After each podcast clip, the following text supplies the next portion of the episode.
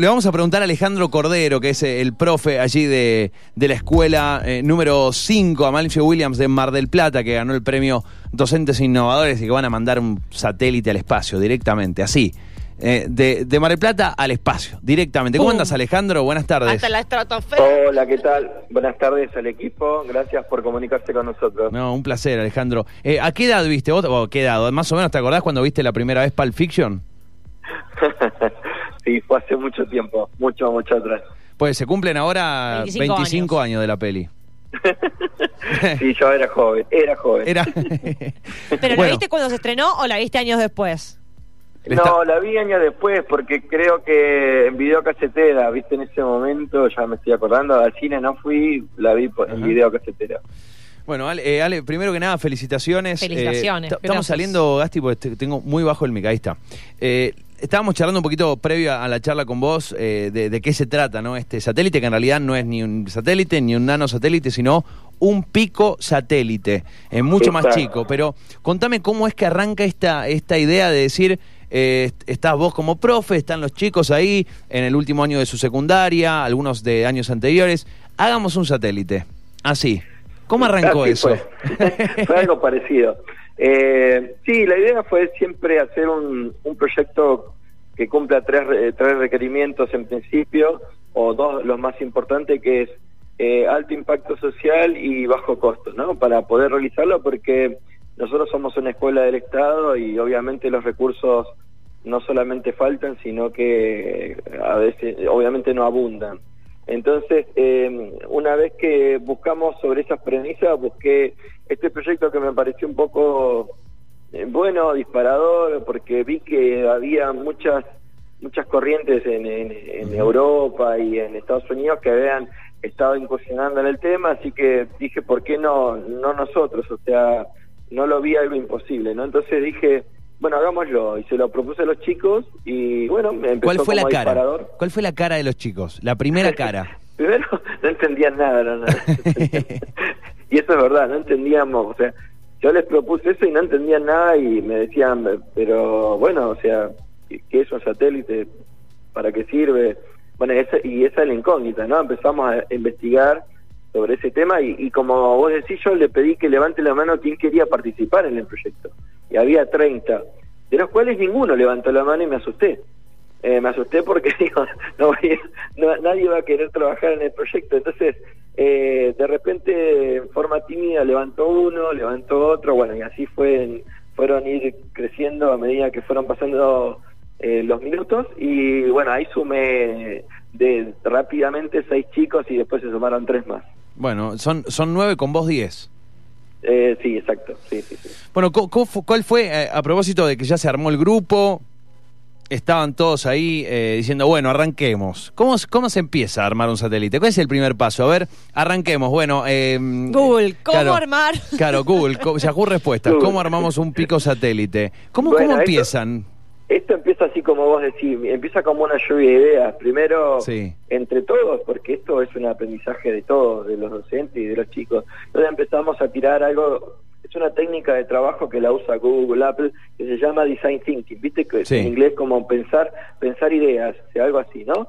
Entonces, diseña, diseñando, pensando ideas. Entonces, empezás a tirar con post-it, ¿viste los post-it, los Sí. cuadraditos? Lo que Llenaron la pared de post-it. mal, todo el pizarrón con preguntas, o sea, ¿qué es un satélite? ¿Cómo, cuál, es- cómo se clasifican? eh, no sé, eh, ¿en qué órbita están? eh, ¿Cómo se arman? ¿Cuáles son las partes?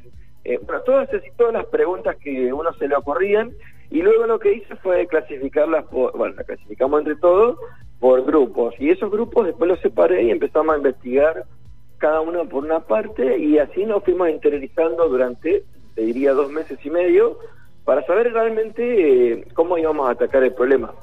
Y bueno, eso fue todo, o sea, no fue todo, sino que fueron dos meses y medio de, de, de- de estudio, de, de encontrarnos qué, qué íbamos a hacer, qué íbamos a hacer, y, y después de eso, eh, digamos, empezamos a trabajar ya eh, de lleno con la arquitectura de trabajo a los tres meses más o menos. Bueno, una, un proceso que igual eh, de, de no, de, no, de no saber arrancar un satélite, tres meses empezar a trabajar, es, es poquito tiempo. O sea, han Sí, sido pero- muy ágiles. No, los hace, no, pero lo que pasa es que el proyecto empezó a pedir eh, resultados, no sé, la gente, la gente digo, todo, ¿no? Los especialistas, todo, pide resultados en forma inmediata. Cuando nosotros empezamos a plantear que íbamos a hacer un pico, o un nanosatélite, empezó así, eh, pedía, bueno, ¿dónde está? Eh, ¿Viste? O sea, que lo quiero ver, ¿dónde, dónde, cuándo Claro, lo termina? Calmate un poco.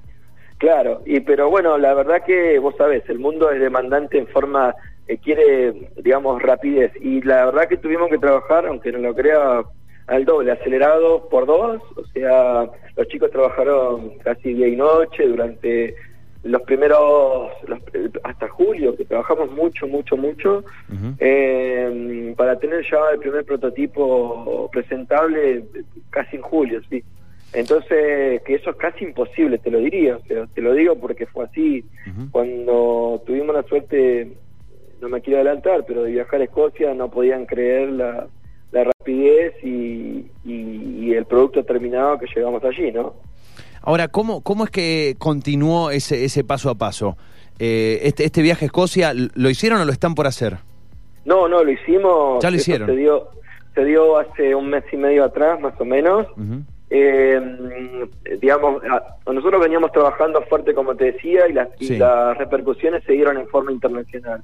Empezaron a llamarnos personas que se abocan solamente a este tipo de satélites y mm, entonces con eso con eso nosotros lo que empezamos a hacer es relacionarlo con ellos y empezamos a trabajar en ver cuáles son las categorías, en ver en ver cuáles son eh, eh, las clasificaciones, cómo teníamos que trabajar, los estándares eléctricos, y, y ellos nos ayudaban en ese aspecto, pero es una comunidad muy abierta.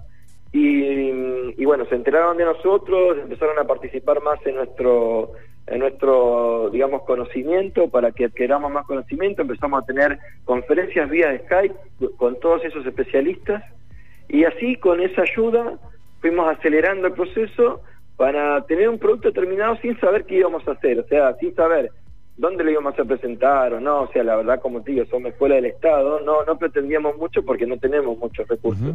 Entonces, eh, pero haciendo ver un poco los avances, con lo poco que teníamos y eh, los resultados, eh, obviamente nos, nos pedían que viajemos a Escocia, que ahí se realiza, en este caso, eh, este año, eh, la exposición, eh, digamos, mundial de este tipo de satélites, porque hay, por cada satélite hay una exposición, digámoslo así, entonces, este satélite, este tipo de satélites que son picos satélites se hacía en Escocia y ahí se reúnen todos los equipos de los proyectos eh, que estaban en el año funcionando o haciéndose, que son 10 nada más en el, en el mundo. Wow, muy nuestro. poco, muy poco. con el nuestro son 10, exacto. Entonces, y nosotros como sea, entramos en una categoría a propósito, porque empezamos, como yo te dije, con un nanosatélite, pero Argentina ya había lanzado nanosatélites, entonces lo podíamos hacer, pero la verdad lo que, que yo quería era innovar, quería estar en una categoría que, si se podía, eh, que nadie había ya estado antes. Entonces, le- al entrar en picos satélites, ni siquiera, no solo la Argentina lo había hecho, sino Sudamérica. O sea, nadie en Sudamérica en- encaró un pico satélite. No, nadie, nadie, nadie, nadie. Bueno, impresionante. Eso fue, eso fue la innovación y ese fue el punto de quiebre, por eso el llamado y las cosas así. Entonces, por eso empezamos a trabajar en eso y bueno, cuando tuvimos la posibilidad de contarle eso a la gobernadora, eh, porque esto empezó a trascender, o sea, co- cortó barreras, acortó caminos y vino primero el ministro y después vino la gobernadora y la gobernadora, o sea, se hizo eco un poco del proyecto y, y la verdad, o sea, no, no tuvieron más que decir, bueno, ¿qué necesitan? Y los chicos le dijeron, bueno, el viaje a Escocia, y bueno, en dos semanas lo teníamos. Ah, Así, bueno, impresionante, qué lindo. así de- Cuando así las cosas rápido, funcionan, ¿no, Alejandro? Cuando las cosas Sí. funcionan como deberían funcionar. Sí, yo creo, como siempre digo, más allá de lo político y las banderas políticas, creo que lo que se vio acá un poco fue el trabajo de los chicos, Sí. eh, la trascendencia no solo nacional, sino internacional, y saber que este era un proyecto que lamentablemente no, no está soportado como corresponde en un país serio, te digo serio, sin, sin, sin eh, poner un tinte... Sí, sin chicana, eh, sí, sí, sí, entiendo. Sí, sí, de chicana de nada. Este país, digamos, tiene mucho que aprender eh, a países eh, un poco más eh, como ejemplo Escocia, que eh, en este tipo de aspectos lo que haría es decir, bueno, mira, ¿cuánto necesitan? ¿10 mil dólares para este proyecto? Tomen, tienen los 10 mil dólares y tienen una sala de trabajo para hacer el primer pico satélite de Sudamérica. O sea, y esto acá no va a pasar, o sea, soy sincero, no va a pasar porque es Argentina. Entonces, lo, lo, lo mínimo que pudimos lograr, y, y que no es poco, es el viaje a Escocia, que los escoceses no lo creían, no podían entender cómo podíamos haber viajado, porque también era un viaje costoso. Entonces, eh, no, no, nos agradecieron cuando llegamos, nos agradecieron cuando fuimos, nos dieron un stand gigante para exponer nuestro caso, hablamos a todos los países del mundo que estaban ahí y les contamos el caso nuestro y cómo empezamos y cómo seguimos. Y bueno, ya con un objetivo muy serio, hay financiamiento, hay posibilidad de financiamiento chino. Después de eso Ah, hablamos, después de eso hablamos con gente que pudiera financiar el lanzamiento del satélite al espacio, ¿no? Que ese es el, el costo más alto. Bueno, ahí, Eh, ahí, ahí quería, quería preguntarte porque sé que están preparando una suerte de prueba de lanzamiento, pero que la gente de IBM Argentina va a estar, va a estar colaborando con ustedes para lanzarlo Sí. finalmente en un par de años al espacio, eh, posta a posta. Exacto. Primero vamos a hacer un launch que es el como el como el procedimiento que se hace previo al lanzamiento al espacio, que es lanzarlo a la estratosfera con un globo meteorológico para eh, comprobar comunicaciones finales y ya está el seguro que el satélite va a operar en forma óptima en el espacio.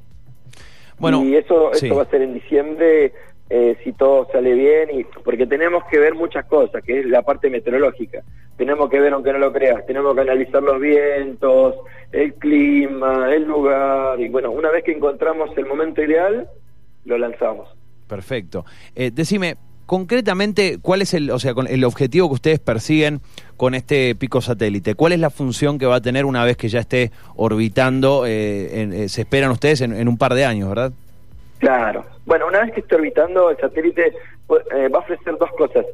La primera, y suena un eslogan, pero nosotros acoplamos lo que esta comunidad de picos satélites dice, la idea es democratizar el espacio. Con esto democratizamos el espacio, porque no necesita ser científico de la NASA para hacer un satélite. Entonces, este eh, significa llegar al alcance de hacer satélites para cualquiera que tenga intención y se profesionalice en esto, primero. Segundo, democratización de las comunicaciones. Es otra, son palabras cliché, pero la verdad que es a, no- a lo que apuntamos nosotros. La democratización de las comunicaciones significa brindar comunicaciones en forma gratuita para aquellas personas que utilicen sensores con una tecnología que la que vamos a trabajar nosotros que se llama LoRa, es un nombre así como, la- como el animal, como, se- como el ave, LoRa, es una tecnología de comunicación que se utiliza en la actualidad para comunicar dispositivos de Internet de las Cosas, se llaman, ¿sí? Entonces, es un Internet particular que solamente sirve para sensores. En- en- envía información del sensor al satélite en este caso y el satélite eh, rebota y se va a la red de redes donde vos a través de una aplicación o una computadora puedes acceder a ese dato. ¿sí? Entonces, siendo más puntual, lo que vas a poder hacer, por ejemplo, en el agro, que a donde apuntamos quizás ahí, a- en nuestro país, es, por ejemplo, si vos tenés un silo bolsa y querés hacer mediciones de humedad, temperatura y gases, y no tengas comunicación, porque en los campos generalmente acá pasa en Balcarce, nada Sí, más, sí, no sí. tenés 3G, no Tal tenés cual. nada. No, tal cual. Entonces, eh, generás ese dato con un sensor que va a tener comunicación LARA, se va a comunicar con otro satélite y nuestro satélite va a rebotar a la estación terrena y ahí se van a rebote, eh, van a tomar los datos y se suben a la a internet y vos desde una desde un celular o de, de una aplicación vas a poder ver todos esos datos no solamente de silobolsa, sino no sé, de ganado, traqueo de ganado, seguimiento de ganado, trazabilidad de ganado, trazabilidad de tractores, traqueo de camiones, traqueo de barcos, traqueo de aviones. Ah, está espectacular. Todas esas Está cosas. espectacular. pues. esto que decías, eh, esto que decías Alejandro, me parece eh, la clave, ¿no? En, en todo el laburo que vienen haciendo. Por supuesto, primero que nada, felicitaciones a vos y a todos los pibes que, que lo hicieron. Pero segundo, esto de no eh, que, que la NASA lo haga no significa que cualquier otra persona no lo puede hacer. Eh, hoy, eh, en este sentido, creo que el, el Internet y la, información disponible, más allá de que falta todavía democratizarla eh, en muchos sentidos, pero creo que ha acercado mucho ¿no? las posibilidades y obviamente detrás de, de- si, si hay ganas, el resto, con, con ganas, digo, va apareciendo, se va dando y ustedes lo encararon y bueno, les salió, la verdad, muy bien, muy bien. Estoy, Sí, me, imagino estando demuestra- con- este, este es un proyecto particular, ¿no? Será el pico satélite lo que hicimos nosotros, pero yo lo que le quise, o sea, sinceramente, mi, mi objetivo fueron varios en esto, no solamente el pico satélite, que es el como la frutilla del postre, sino demostrarles a ellos que cualquier cosa que uno quiera lograr, cualquiera, ¿eh? porque en este caso fue un pico satélite, cualquiera pueden hacerlo, pueden lograrlo, o sea, y eso se los demostré, está demostrar, o sea, es tangible lo que yo se lo demostré. Yo soy un docente acá, yo no tengo ningún cargo jerárquico, no conozco a políticos, no conozco, no conozco, tengo contactos, seguramente, eso está claro, pero ¿sabes qué? Tengo contactos no políticos, contactos de la vida, ¿no? Porque yo Sí. tengo una, una pyme y tengo contactos internos de algún empresario, otro que anda dando vuelta por acá. Pero ¿sabes qué? Yo siendo nadie, eh, propuse un proyecto y siendo nadie, pudimos hacer que algo que era algo que nadie sabía que, para qué servía explote y esté en todas las redes, en todos los diarios y que sea exitoso, o sea, eso es lo que le quise demostrar. Entonces, pero ¿por qué también? Porque hay hay una cosa que también tienen que aprender, que eso es lo que yo le dije, no solamente lo que se propongan lo van a poder lograr, pero lo van a lograr sí, solo si dan todo de sí mismos. Eso es lo único que les pedí. Entonces, si ustedes dan todo, de hecho yo dejé, no tengo que decirte que solamente dejé mi vida, porque en serio dejé más tiempo del que realmente, yo trabajo en la escuela solamente seis horas, pero estuve abocado al proyecto los 24, las 24 horas, los 365 días hasta ahora de, de, de- de todo el año, ¿entendés? Entonces tuve que dejar mi vida profesional para dedicarle a este proyecto. Pero, ¿sabes qué? Les demostré que el logro fue positivo. Entonces eso es lo que yo le quise mostrar a ellos y ellos ya, ya lo saben. Entonces creo que eso es lo más lo maravilloso de esto, ¿me entendés? Entonces por demostrarle que no hay no hay que nada es utópico, o sea, todo se puede llegar, todo se puede alcanzar, pero si ponen todo de ellos, ¿no? O sea, no dinero, sino disponibilidad, pasión, Sí. vocación. ¿Sí? Alejandro, eh, clarísimo, me parece que, que le- tus últimas palabras han sido claras y, y es un excelente mensaje para, para cualquier persona, estudiante, gente más grande, gente más joven. Eh, buenísimo, felicitaciones de nuevo.